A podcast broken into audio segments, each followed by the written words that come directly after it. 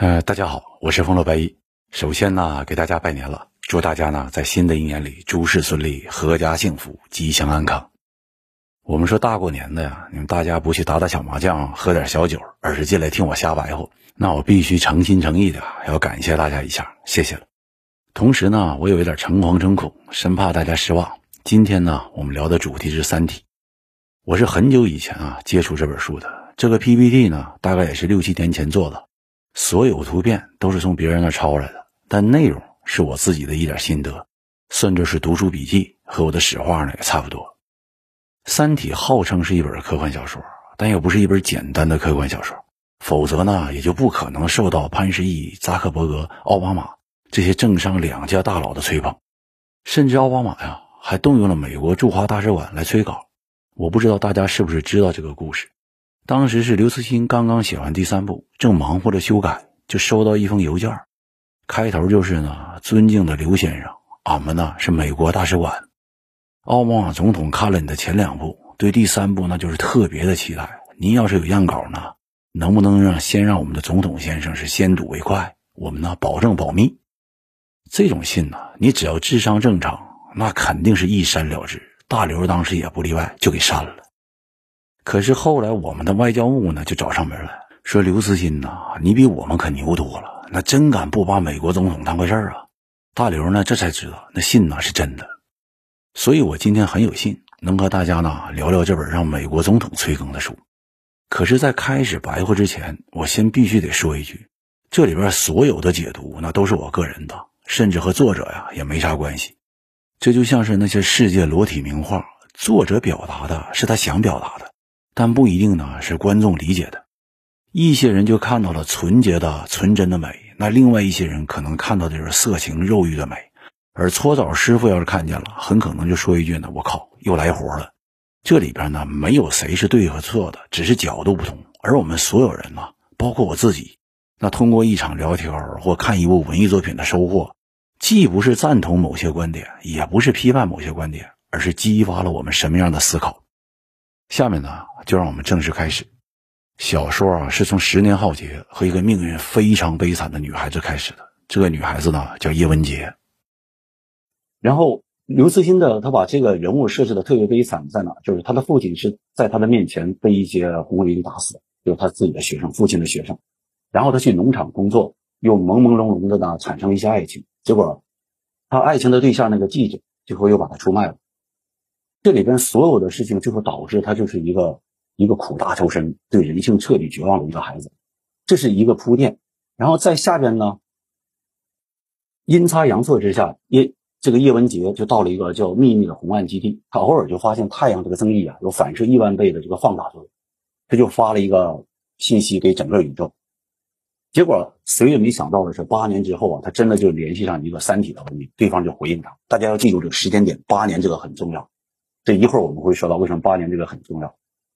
当时他收到这个信息以后，为了保守这个秘密呢，他就选择把自己的丈夫还有部队的政委全都杀死了。而且，他收到的信息里面，对方三体人说：“我是一个善良的三三三体人，如果你要是回应我的信息，我们这里就知道你的位置，我们就会占领，就会占领你的地球。”但是，一说对方三体人说的是不要回答，不要回答，不要回答，就连说三遍。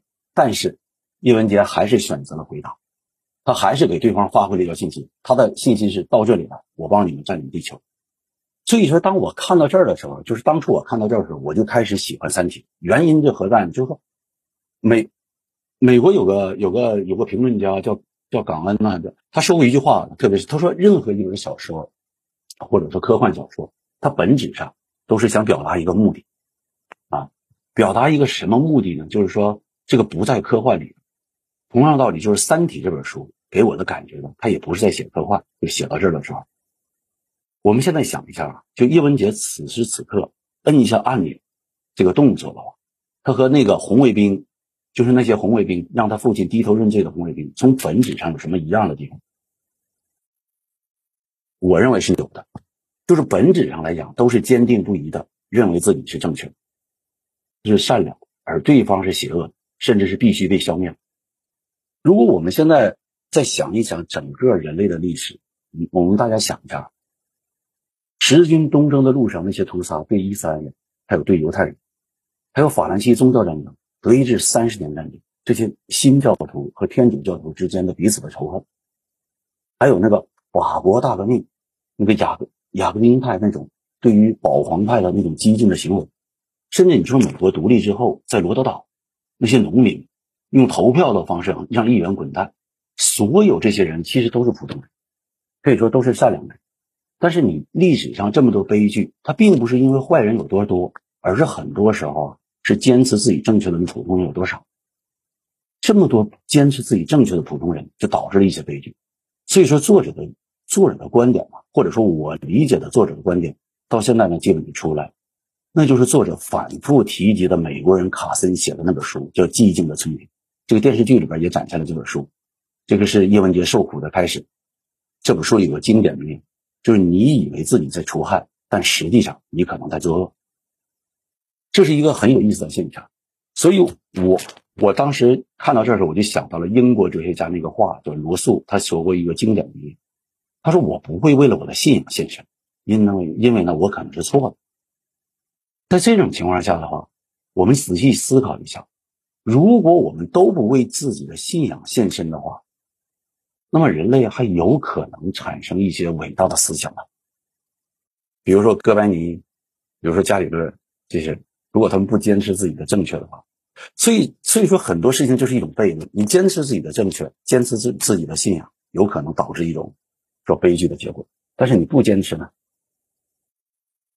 那么我们面对恶去怎么办呢？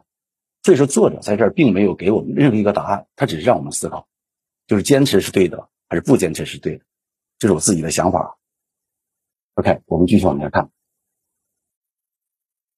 然后，在一九八零年的时候，在叶文洁把她自己的丈夫还有郑伟杀死之后，生下自己的女儿杨东之后呢，她就像转业了，因为当时改革开放开始，遇到了另一个人叫伊文斯，这个是美国富二代。他伊文斯最大的特点就是一个极端的环保主义者，他痛恨人类对地球做的一切。在这种情况下，叶文杰就把自己的发现跟伊文斯说，因为他认为伊文斯跟他是同志。也伊文斯跟他说的第一句话，跟他说的就了解这些情况之后，跟他说的也是我们是同志。这伊文斯知道这种情况之后呢，他因为他是富二代，他回去建了一艘大船，把上面架设了好天线，就跟按照叶文杰告诉他的方位，按照他的频率发发射出电波，等待三体人的回答。然后在一九八八年的时候，终于伊文斯等到了回答。伊文斯把这件事告诉了很多知识分子，很多知识分子马上就成立了一个机构，叫做 ETO，叫 Earth School Organization。这个 ETO 是什么组织呢？他们的口号就是消灭人类暴政，世界属于三体。这是一种，所以很多人就是说到这里边呢，他就不理解，就是说作者为什么要写出这个 ETO？真的有 ETO 这种人吗？我看到网上有很多人猜测，是不是有真正的 ETO 这种？人？我上面展现在展示的是 ETO 的三个派别。我们先不管是三个派别，我们先来问一个问题，就是 ETO 到底是不是可能存在的？但是在我来看，在历史上，这种 ETO 是可以这么讲，是一直都存在。我记得我看过以前说法国那个启蒙运动那个伏尔泰，他当年就是他就认为法国当年就一切都应该向清朝学习，君主都要向乾隆皇帝学习。这个可以，你说清朝的 ETO，你像日本，日本很简单，它一开始是唐学，后来是蓝学，再后来是美学，你西方学，反正他一直在试图啊，去学习所有的对方。我们再看看我们国家，一八四零年之后，那诞生了多少 ETO？我们说有英国 ETO，日本 ETO，美国 ETO，苏联 ETO，甚至马克思的 ETO，就是我们要 follow 人家的观点，这个。ETO 产生的原因是什么？如果说我们说历史上有，如果是《三体》里边也写了，那么产生的原因是什么？我自己认为就是两种原因。第一个原因就是什么？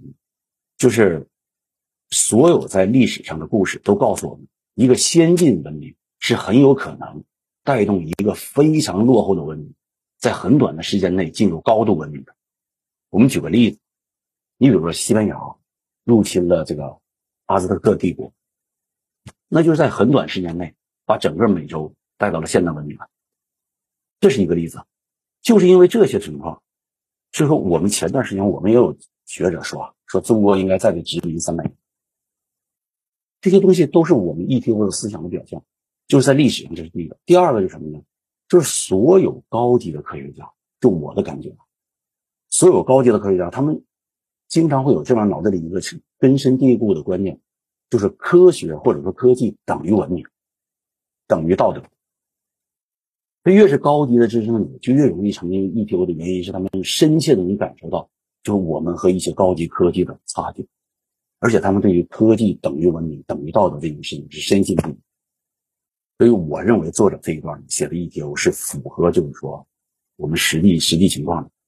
ETO 的好处就是，就是它可以在整个一个族群里边由这些精英带领，尽快拥抱新闻。但是坏处什么？就是彻底的自我否定。就是这些 ETO 用史强的话说，然后我说 ETO 这个坏处就是什么？就是彻底的自我否定。你要用。那个小警察史强的话说，就是让知识分子就彻底没自信，你精神上就趴下，因为你研究了一辈子的物理学是不存在的，对方告诉你的科技，你的都是错的。这一点就是说，我我以前有个朋友啊，是去非洲援助的，他在非洲援助的时候，他就说，他说我们到非洲以后，给他们展示我们的这个机械农业机械。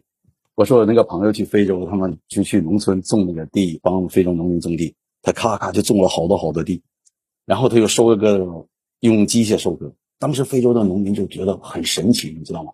他们就觉得自己的所有的一套农业知识已经不够用了。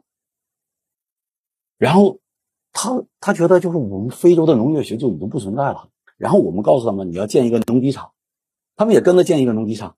然后我们说农机厂，我们的农机厂里有个党委书记，他们说我那我们也得设个党委书记。实际上这就是整个非洲你在不断的中国。这都是不知不觉产生，原因就在哪？就在于我们的科技。